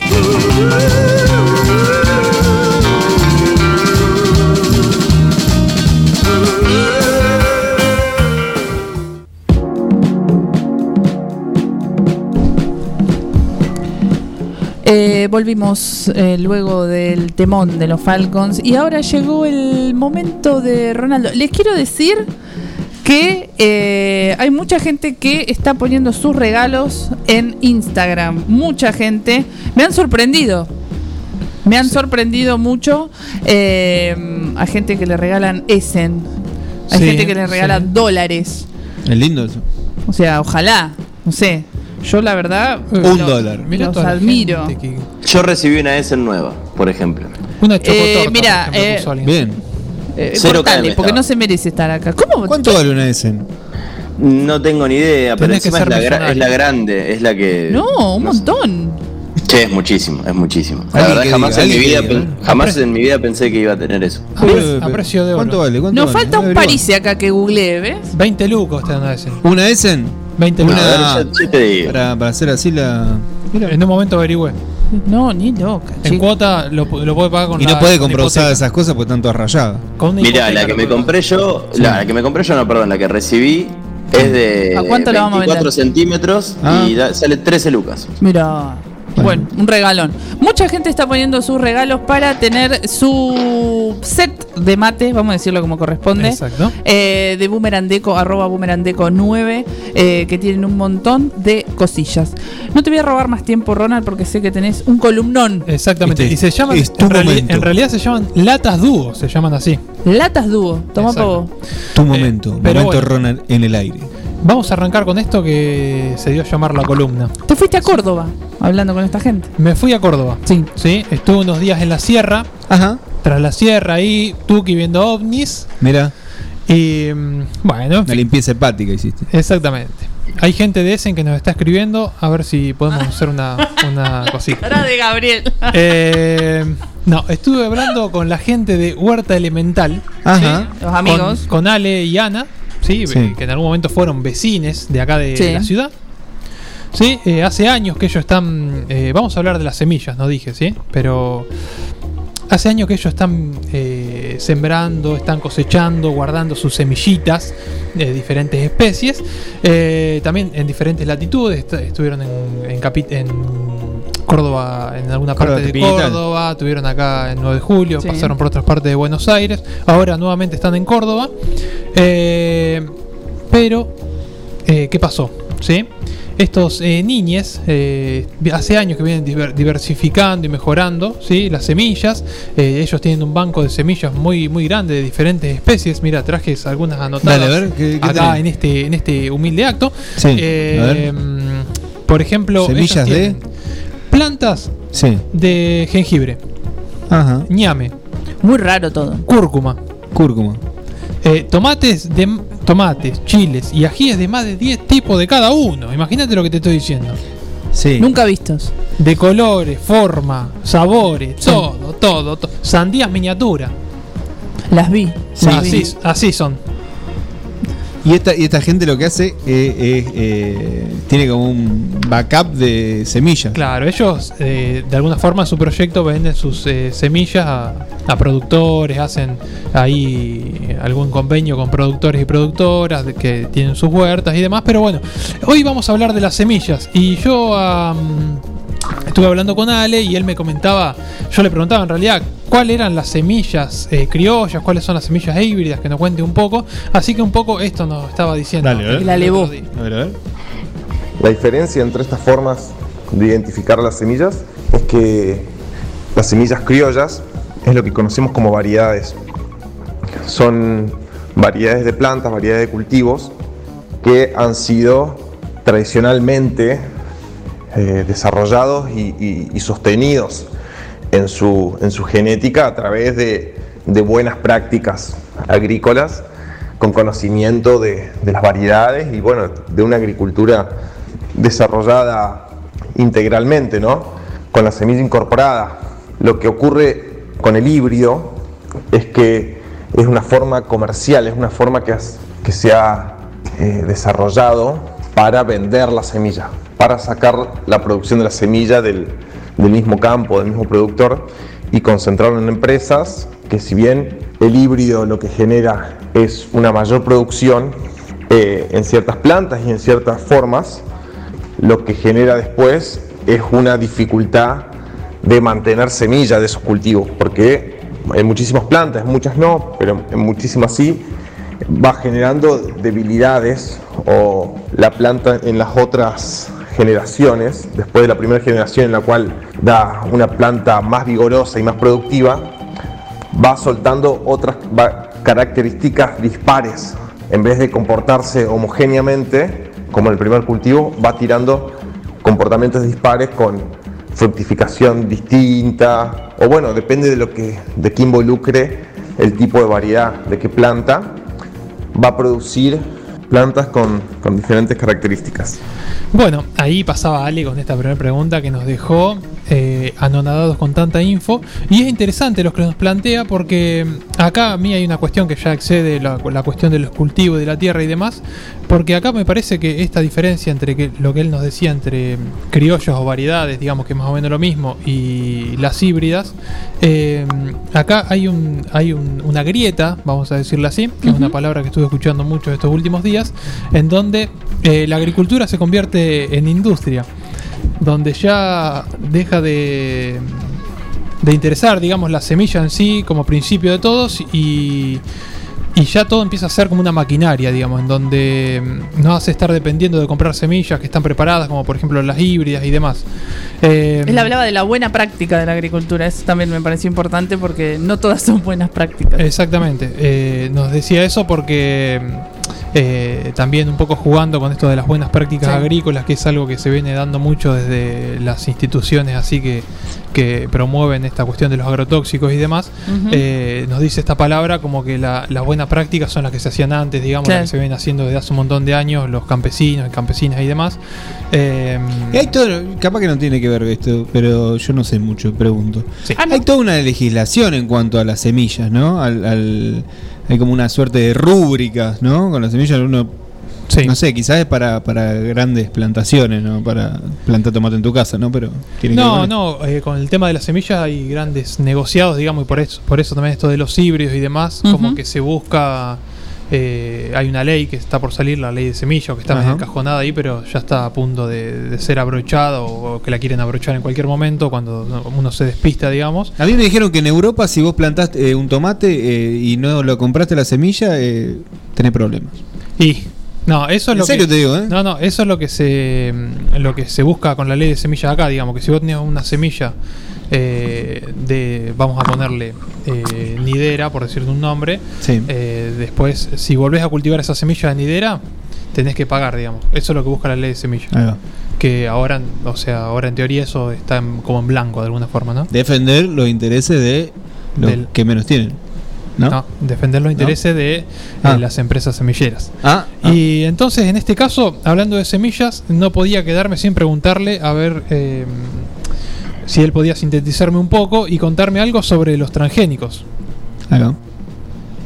Entonces, para, para sintetizar esa diferencia, eh, las semillas criollas vendría a ser todas las variedades que tenemos disponibles de, de toda una cultura agrícola de, de diferentes lugares del mundo y diferentes momentos en los cuales se llegaron a, a eso, a sostener una homogeneidad de, de mucha diversidad, por decir, mucha diversidad con capacidad de, de reproducirla y, y de ser plantas productivas y de ser plantas viables. En cambio, el híbrido lo que busca es guiar eso a, a- lo que es algo más comercial y a lo que es el mercado, que ha sido bajar la cantidad de variedades, pero elegir más aún las características. Y bueno, y el extremo de todo esto es el transgénico, que ya interviene de otra forma, digamos, mucho más invasiva o directamente sobre la genética de la planta, como de, laboratorio.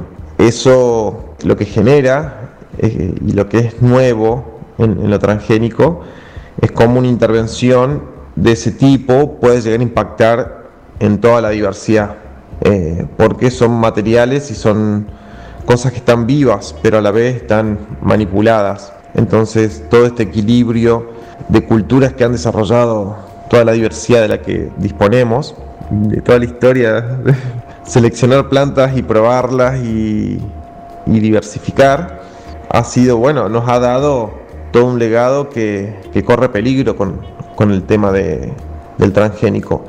Pero bueno, el, transgénico creo que, es un problema, más que nada por, cómo está hecho para, ser manejado con agroquímicos, pero después también lo que no sabemos que, pueda generar el consumo y demás, o, bueno, se sabe en parte, pero es difícil a veces eh, poner toda la, información, pero, pero de varios frentes sabemos que, es algo que, que resulta eh, dañino, porque está a la vista, ¿no? el, el modelo que se ha desarrollado a través de, de esas tecnologías. Eh, bueno, ahí pasaba nuevamente Ale, Ale Bo de Huerta Elemental. Quien la quiera buscar en Instagram, puede Sí. buscar. Ale Bo. Ale Bo. Dale, Bo. Mira, Alejandro Bo, eh, de arroba Huerta Elemental, ¿sí? que lo pueden buscar así. Y me parecía interesantísimo destacar acá Sí. eh, esta cuestión que dice de los transgénicos, ¿no? Cómo con estos, con, tanto con los transgénicos o con los híbridos, se deja, digamos, toda una historia de semillas, toda una historia de variedades, digamos, ¿no? De diversificación para volver todo a uno, si se quiere, ¿no? O a muy pocas variedades, a- o sea, no se va a comprar una, una semilla de soja con uno- un, un- un vecino de a pie no lo va a comprar, pero va a la huerta a comprar un- una semilla de soja y va a haber una o dos variedades, digamos, va a comprar un tomate y va a haber una o dos variedades de, ese- de un tipo de tomate, porque esto es lo que busca, digamos, el híbrido, el transgénico y demás, es que es más allá de ganar en productividad, ganar por ahí en, en, en sani- sanitidad, o no sé cómo se dice, la parte de sanidad, eh, va a ganar en eso de alguna forma, pero a su vez va a intoxicar el suelo, a su vez eh, esa semilla no va a servir más, eh, bueno, en fin. Y mm, ya para terminar, ¿no? Como ellos hacen semillas, eh, la reproducen, la guardan y la seleccionan, yo me preguntaba, ¿no? Cuando una persona en su casa guarda la calabaza más dulce o el tomate más grande y le saca las semillas, esto es una especie de domesticación, entonces le preguntaba qué me podía decir al respecto.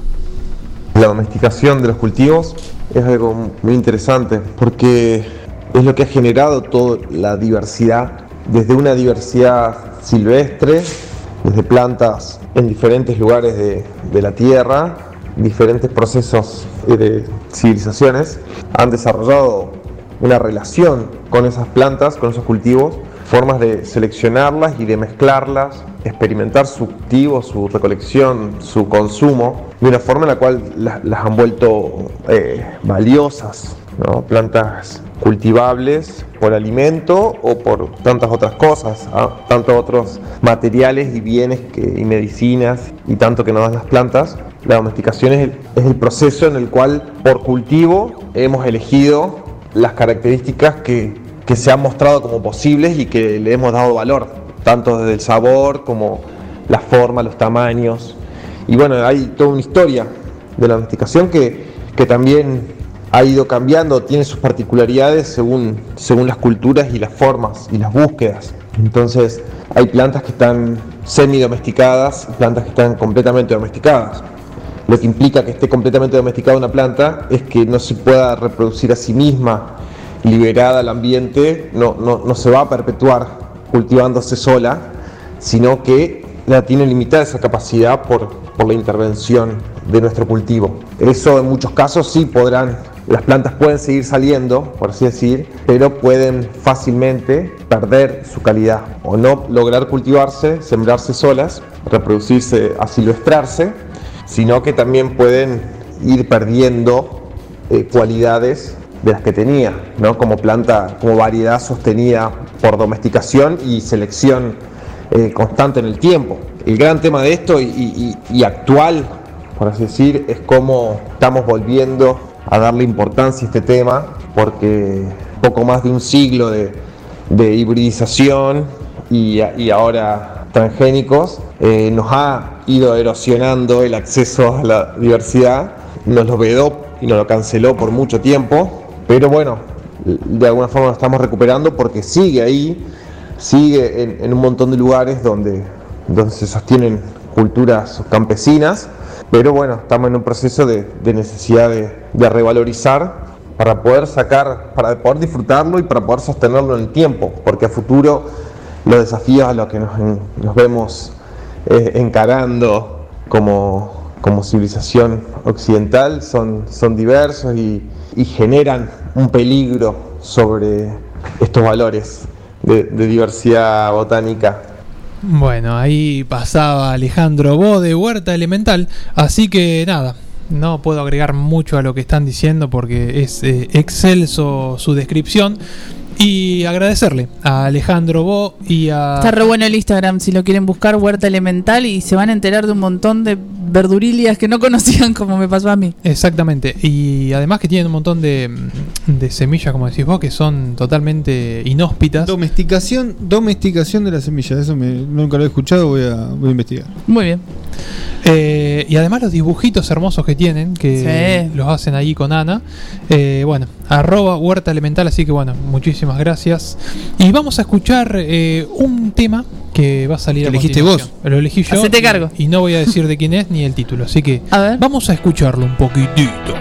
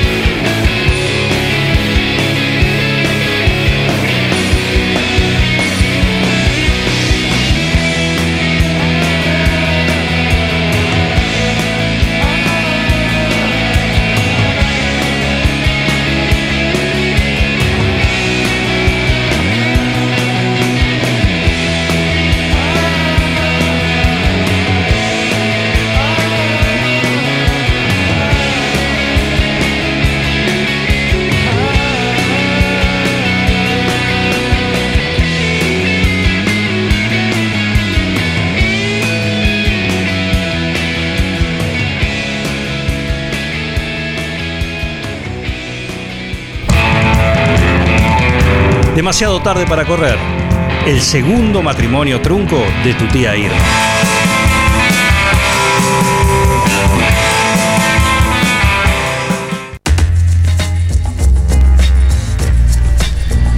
Bien, último ratito para comunicarse en arroba demasiado tarde guion bajo radio para contarnos cuáles fueron sus mejores regalos. ¿Cuál fue el mejor regalo? Eh, todo el mundo criticando la Essen de Ivana Nadal, dicen acá.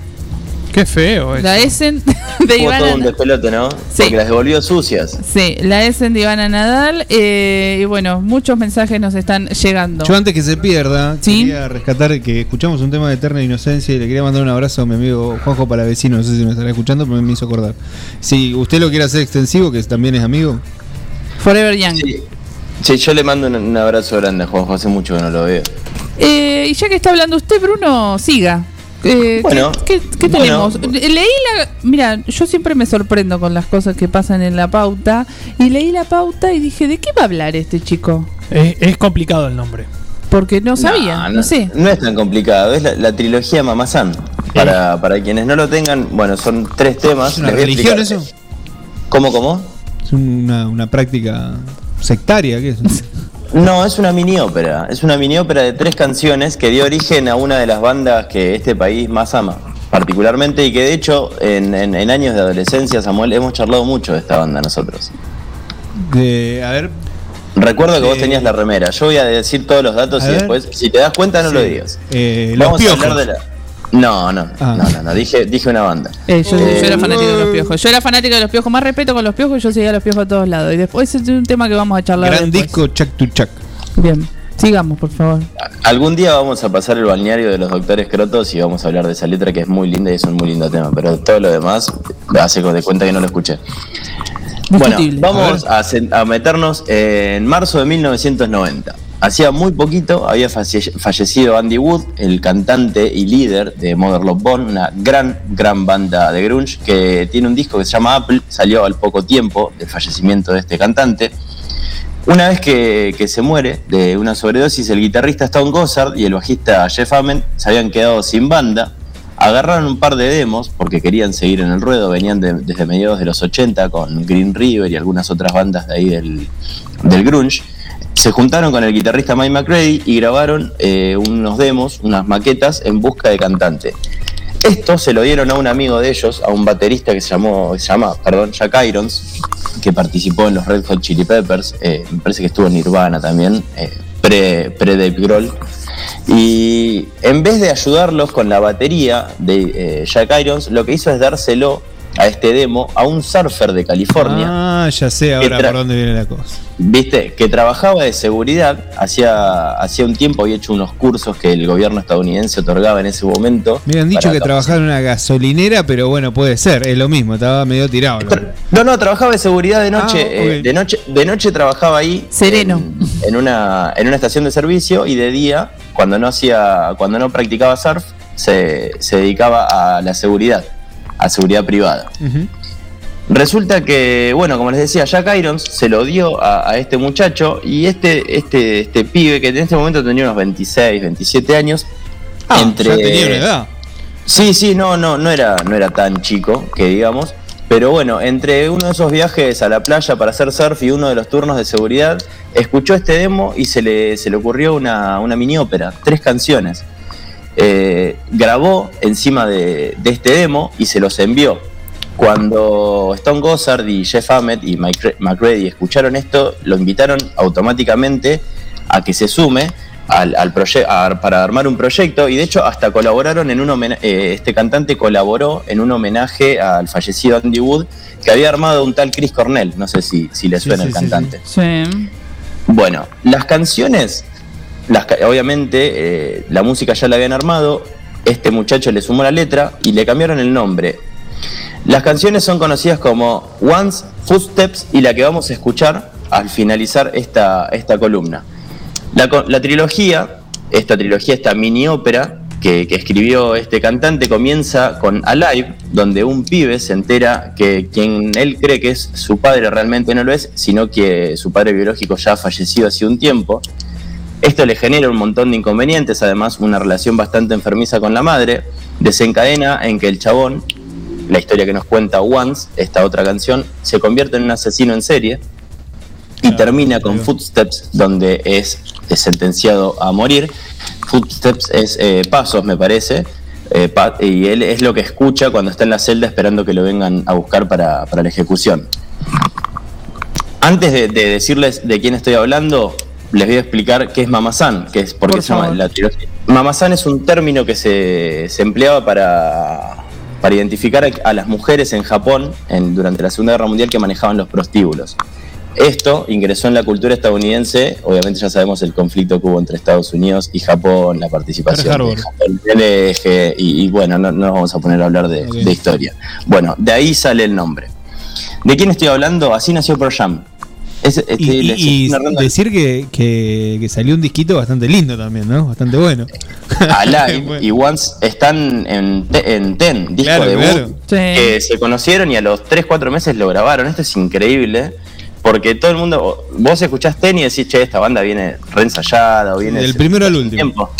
No, hacía muy poquito que se conocían. Dos de los, de los cuatro integrantes ya habían tocado en otro grupo, pero venían participando en, en bandas de la movida. Y bueno, lo de, lo de Vedder como cantante de, de Pearl Jam, que es quien escribió las letras, es, es una casualidad prácticamente. Recordemos cuando hacen el Unplug al, al año de haber lanzado Ten, Vedder tenía 30 años ya, perdón, tenía, cuando recibió el demo tenía 28 por ahí, no era tan joven, no era tan pibe. Eh, lo curioso es que la banda explotó y se terminó haciendo una de las bandas más conocidas del mundo y nació así, de un demo que un amigo le llevó a otro, escribió tres letras, que es la trilogía Mamazán. Hace poquito, ¿por qué lo traigo? Porque el 7 se cumplió el aniversario número 30 del primer lanzamiento de Pearl Jam, el single fue Alive. Por eso me pareció acorde, acorde festejarlo. Es una banda que me parece que en esta mesa tiene mucha aceptación. En Argentina es escuchadísima y además es una tremenda banda. Sí, sí. Esta trilogía, antes de terminar, así Samuel, no sé qué, qué querías meter ahí. No, no, no, eh, dale. la tocaron en vivo en orden solamente cuatro veces, del 92 al 93. Después, obviamente, la tocaron un montón de veces, pero nunca en orden. Por eso, Samuel, recuerdo mucho de tu, de tu adole- nuestra adolescencia. No somos, no nos llevamos Sí, éramos años. granjeros, digamos. Sí. Vos me, vos me tirabas flores por escuchar Alice in Chains y yo te tiraba flores por escuchar es muy raro que alguien escuche Alice in Chains, quiero decir. Así que, Es bueno, una de mis bandas favoritas. un mérito suyo. eso. Vamos. El de- y, voy a, y voy a alardear sobre esto y siempre lo hago. Los pude ver dos veces en vivo, cosa que no esperaba. algunos, algunos. A algunos. Otros vimos que- a Pearl Jam. O- Otros no pudiste ver porque. Otros porque, vimos a bueno, Pearl Jam. Viste, El cómo eran, creativo- vi- viste cómo eran ellos. El motor creativo de Alice in Chains es Jerry Cantrell y está en la banda todavía, así que y John Kinney el baterista, son dos bestias, así que con eso me pude quedar contento. Pero ahora en esta oportunidad vamos a escuchar Pearl Jam. Eh, el motivo de para hablar de la trilogía Mamazán, como les decía, se cumplió en 30 años del lanzamiento del single Alive, primer lanzamiento de, de Pearl Jam de este discazo Ten. Me pareció acorde que o lo sea que Eddie Vedder debe estar pisando los 60. Es un, es un viejo hippie. Peticito de para hacer 60 años. seguridad, miren lo que estaba Está muy bien ese hombre todavía. Bueno, Sí, mira, en pelo, 2000 todo. 2012 me parece que fue. Y no está muerto, que para hacer ser el- grande un montón. Se ofreció para hacer seguridad de Obama. Mira. Para ser de seguridad oficial de Obama, de hecho participó en la campaña. Es como eh, hombre en llamas. No, hombre en llama, ¿eh? El de Pita.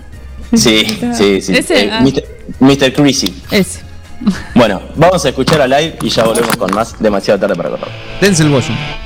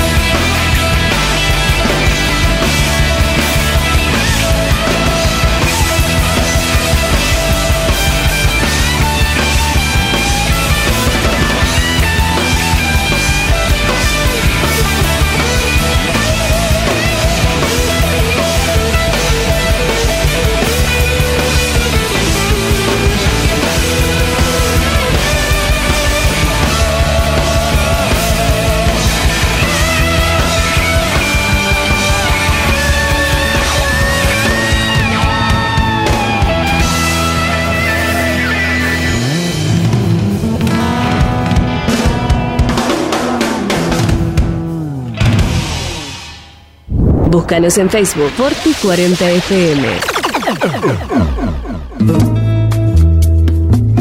Multiversidad de la tierra, variedad de productos de la autogestión y la agroecología.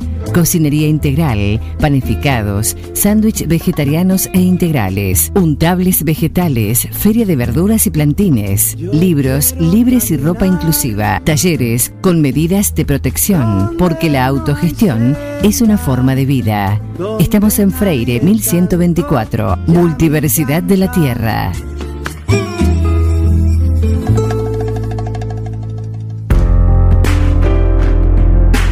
Tone, vinos seleccionados.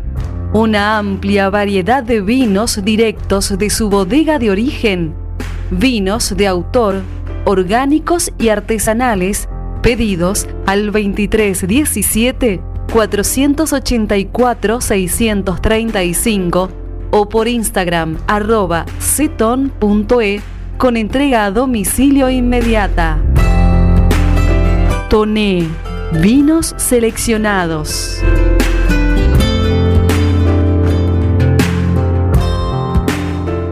Voy a hacer Ofelo, que es la más completa e integral ferretería. Chapas, caños, hierro, pinturas, bulunería, herramientas, electricidad, membranas. Además son distribuidores oficiales de soldadoras eléctricas Tauro, pinturas San Agustín y motosierras Steel. Llama al 42 70 56 o al 52 05 14 y te llevan tu pedido sin cargo. Voy a hacer Ofelo, Freire 905 y Rastreador Fournier 1020.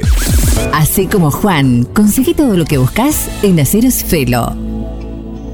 A ver, gordito, venga con mamuchi. Ay, te extraño un montón. Dale, vení. Tu novio está celoso porque le haces más mimos que a él. Lo que pasa es que tu gato no es un gato. Tu gato es familia. Por eso, aparte de mimos, dale nutrición premium.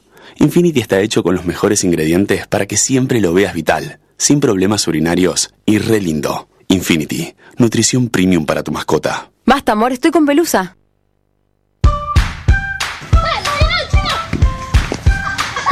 En el potrero. En el cordón de tu cuadra. En una mateada. En la cancha. Y hoy más que nunca, en tu casa. Tosta Lindo, siempre con vos. Neutral Mix.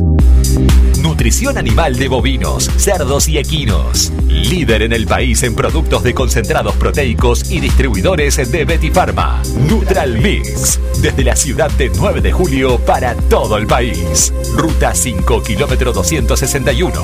Teléfonos 02317 611 612 611 613. Visita nuestra página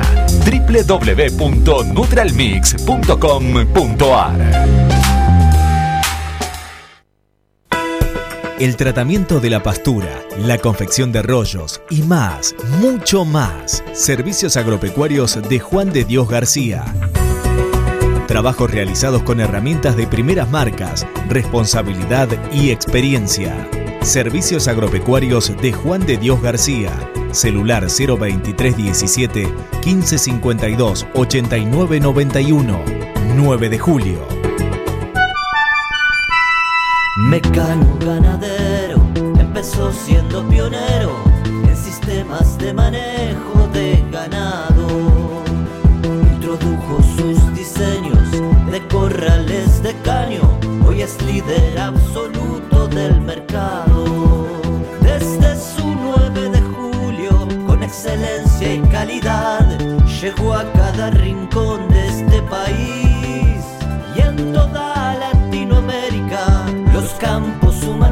Mucho, su trabajo se levanta con orgullo. Mecano ganadero, negocio asegurado, sistema líder en manejo de ganado. Mecano Ganadero, sistema líder en el manejo de ganado.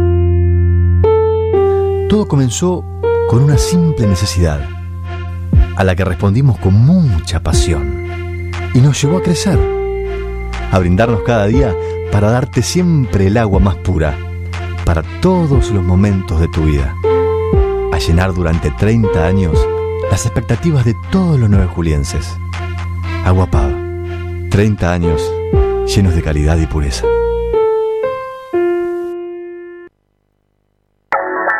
No, no, no te equivoques. Esta no es una tarde cualquiera. Es la mejor tarde que tus oídos podrían llegar a escuchar. Forti FM 106.9 MHz. Música, cultura y deportes. Repetidoras en Facundo Quiroga, Carlos María Naona y FM Contacto 96.9 en Dutiñac.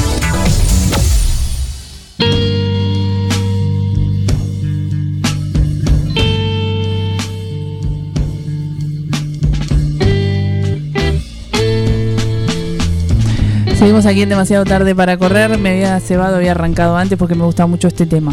¿Qué más? Temazo. Qué lindo tema. Bueno, yo en relación a- al clima que vivimos ayer y hoy en algún momento, hasta el mediodía. Hoy, zarpado. Sí, ahora se acomodó, se acomodó, salió el sol, ahora se escondió, pero ¿Qué había? niebla. ¿La viste la niebla vos? No vi niebla hoy. Sí, ayer, ayer fue fue un clima londinense. Entonces se me ocurrió hablar sobre la gran niebla de Londres, que fue un fenómeno que por el nombre ustedes podrán advertir de qué se trata. Pero si en Londres ¿No? siempre hay niebla. Entre los días 5 y 9 de diciembre de 1952, eh, bueno, podemos advertir que, que hubo niebla, que fue grande y que fue en Londres. Ajá. ¿no? Ya el título nos está Sí, diciendo sí, algo. ¿no? Era la idea. Bueno, ayer estábamos hablando con, con Alan y, y en un momento, digo, decíamos que, que si pensábamos en Londres, en ese escenario lúgubre, eh, lo primero que nos prefiguramos es ese clima de, de segunda revolución industrial, ¿no? De, Allá por la segunda mitad del siglo XIX, el humo y el hollín, como dice Javier Martínez, acá que estamos Sí. escuchando de fondo, Avellaneda Blues. Eh, que lo quise linkear un poco forzado quizás, aunque el espíritu del progreso sin reparos en las consecuencias bien se puede trasladar a estas latitudes, ¿no? Esas jornadas laborales interminables con salarios miserables, que, bueno, nada, con- configuraban la- las condiciones de, de aquel proletariado fabril. Eh, es como me imagino yo, a ese Londres, ¿no? Esa, es, esa es la idea que tengo. Y como bien, aunque me podrán decir, y, y con razón, alguien que es más de Manchester que de Londres, pero, pero bueno, déjenme que me lo imagine así. Vos recién me decías, eh, muy acertado, históricamente Londres ha sido caracterizada por sus nieblas. Ujú. Parece que se da la particularidad en el lugar de tener una condición de presión que favorece la imposibilidad de que el aire suba lo suficiente, digamos, ¿no?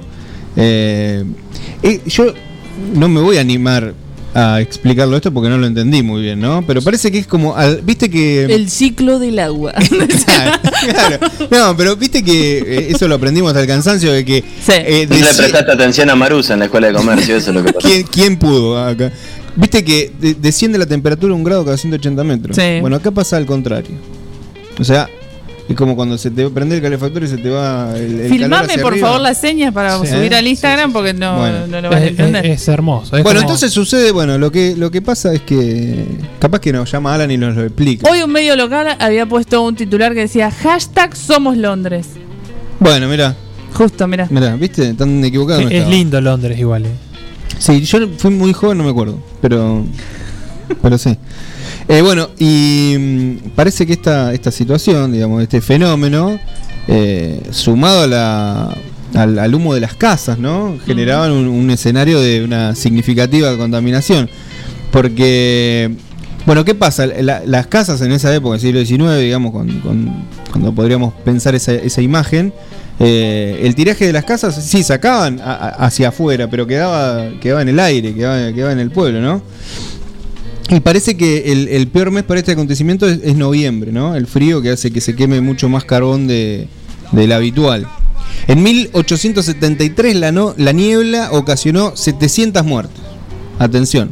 Vos pensabas que era una cuestión estética nada más. Ah, No. picante. Hoy 700 veía los accidentes de tránsito acá. 700 muertes. Eh, había quienes no lograban llegar a sus casas. Oiga, che. no podían volver a sus casas. O sea, eran abducidos por las nieblas. Bueno, y hubo hasta mm, disposiciones municipales, digamos, ¿no? que establecían, que- escucha, que los transeúntes debían caminar vociferando para evitar chocarse con otros. Mira. ¿Entendés? O sea, acá vengo yo.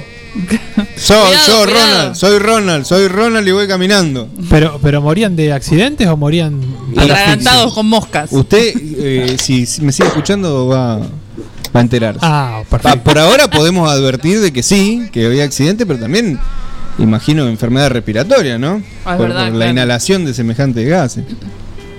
El escenario de, no sé, me imagino de Jack el Destripador, las novelas de, de Conan Doyle, ¿no? De Sherlock Holmes. Pero yo lo que les quería hablar es de lo que pasó el 5 de diciembre de 1952. Se hizo presente una niebla en, en Londres. En principio no se le dio importancia porque estaban acostumbrados, ¿no? Sí. Tenemos que señalar que a principios de siglo la incorporación del gas ¿no? para calefaccionar aportó a que no prospere esta contaminación de la que estábamos hablando, pero debido a los problemas económicos de la posguerra, eh, se había tenido que volver al uso del carbón y además de, de- el carbón de mejor calidad era exportado por cuestiones económicas, por lo que los londinenses usaban uno de muy baja calidad con un alto contenido de azufre. Chau, ahí tenés. el, fri- el frío que hizo, eh, que, el frío que hizo que se quemara mucho, mucho carbón, la densa masa de, de frío que, po- eh, que provocó una inversión térmica, es el término, ¿eh? inversión térmica que lograba que el aire no se eleve, el humo de la fábrica, los automóviles, etcétera. Todo esto provocó una niebla natural con, con, eh, con un humo negro de, de densidad notable que permitía una visibilidad de un metro. Nada. Chao. Está, está muy bien reflejado en The Crown, esto, en la serie. Mira, no la vi esa serie.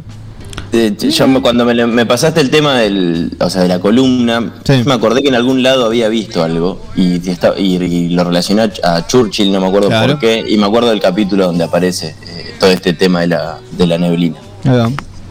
Tengo que De ver esta The que estás mencionando Tengo justamente. que ver The Crown, sí. Bueno, visibilidad de un metro, che. Imagínate, en la calle ves un Nada, metro, no nada. ves nada. Bueno, y, y no solo en el, en el afuera, porque habíamos dicho que el tiraje de las casas podía evacuar, digamos, de una situación doméstica el humo. Pero ¿qué pasó? Al haber tanta niebla, no solo se contaminaron afuera, sino que empezó a meterse en los interiores la niebla, Uh, ¿no? claro. Eh, los conciertos de teatro se tenían se tuvieron que suspender porque parecía que desde la platea no se podía ver el escenario, para que se den una idea. Sí, claro. Estaba contaminado. Devuélvenme Era mi como- dinero. Sí. Boca Cúcuta del 2007. Claro, una cosa así. Una cosa, gol de tiro libre de Riquelme, de paso. Qué golazo. Me acordamos. Imagínese. Qué imagine- jugador Juan Román Riquelme. Sí, ¿no? Le mandamos un saludo a la familia. Imagínense que, más allá de chocarse al vecino, lo que te decía recién, la imposibilidad de, de- de usar medio de transporte, la presencia de estos gases afectaron la salud de las personas.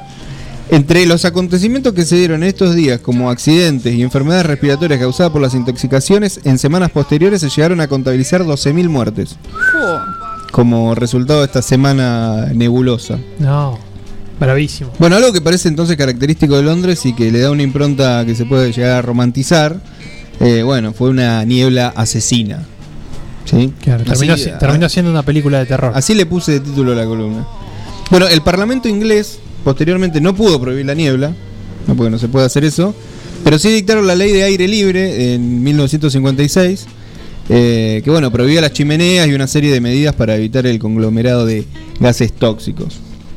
Mira vos. Bueno, y nada, como ayer y hoy hubo niebla, me acordé de esta historia, me pareció que más allá de la curiosidad tocaba puntos eh, interesantes. Y para cerrar, pensando en ese escenario lúgubre, frío, medio triste quizás, eh, vamos a escuchar a unos ingleses que algo deben tener que ver con esto, ¿no? Y que algunos pueden decir que, que hace música triste, pero para mí sin duda es la mejor banda del mundo, así nomás te lo digo. Y le quiero dedicar este tema a mi amigo Nachi San Andrés que me hizo escuchar esta banda por primera vez y a Ferrante que me está escuchando. Radiohead, Knives Out.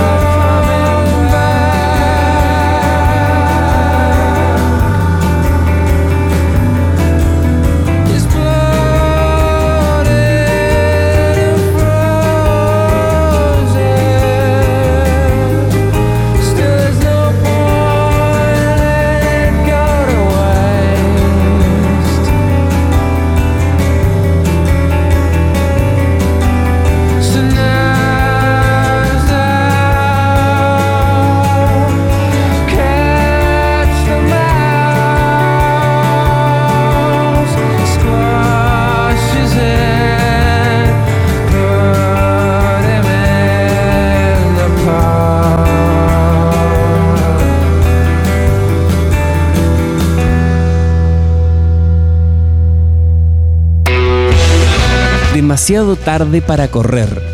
La bala de goma perdida en la manifestación del éxito.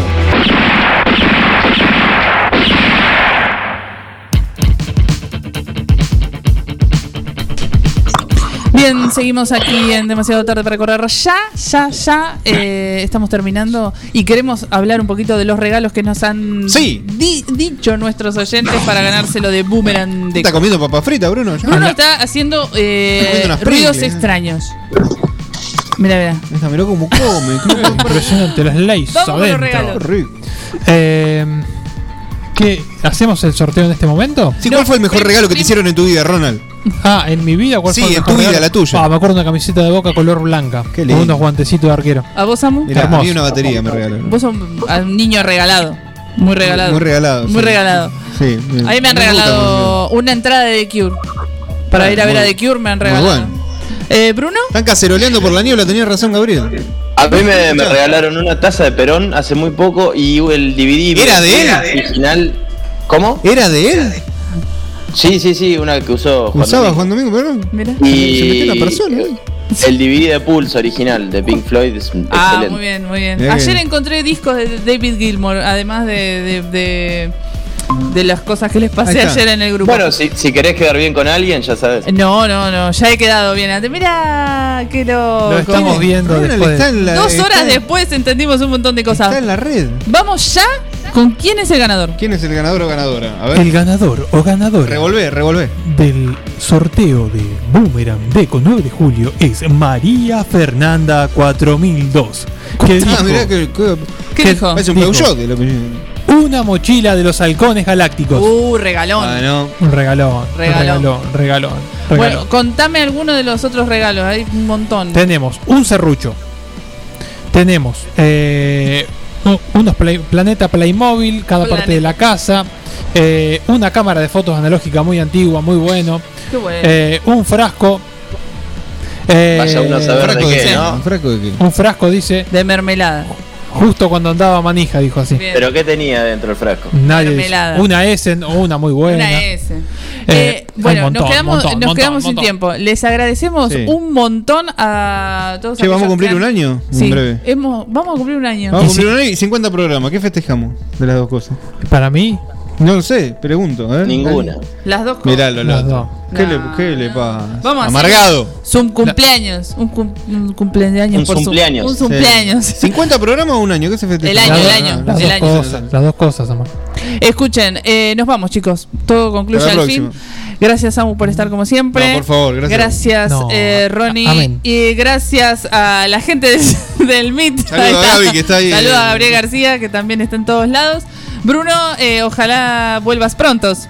No sé. Sí, voy a ver si el jueves que viene puedo estar en el piso y Sí, despedirme y y- si no, bueno, ya, Dale, dale. ya podré, Si no ya las- Sí. volveré a, a Kabul. Bueno, Abrazo. eh, esto fue demasiado tarde para correr. Le mandamos un saludo grande también al señor Alan Gustavo, que supongamos que volverá la semana pasada. La semana que viene. La semana pasada. Estoy mal, chicos. Estoy- estresada, Estoy estresada, estoy estresada. Chao, chao, chao, chao.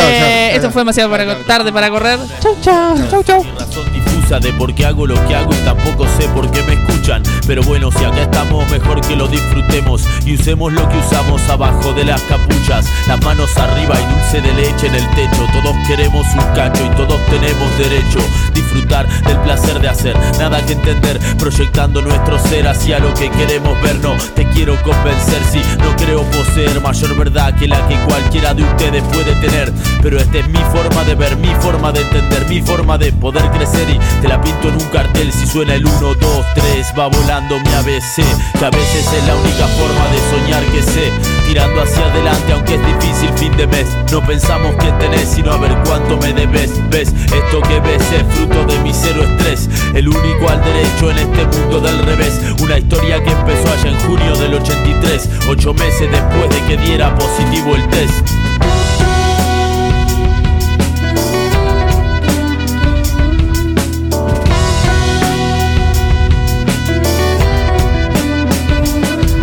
Y así entre a los empujones, imponiendo un propio estilo y hoy sigo haciéndolo más seguro y más tranquilo voy, más maduro, mucho más, más duro, mucho más culo y voy rompiendo más culos, armo un tupiris, viva y lo suelto para arriba, se confunde con el humo de sativa, ¿qué pasa niga? Que te pegó el beso de Shiva y te quedaste como enamorado y sin iniciativa, hoy traigo esta alternativa fina desde mi Argentina, Bacura esa verborrea fea que cuando rapean, giran, no se imaginan, la mierda que en mi fiesta se cocina y se convida entre freestyle, beats, mix, recicla mi energía, es no shit to me, forever sick como el SIDA, en el mic como el slick Rick de América Latina, y es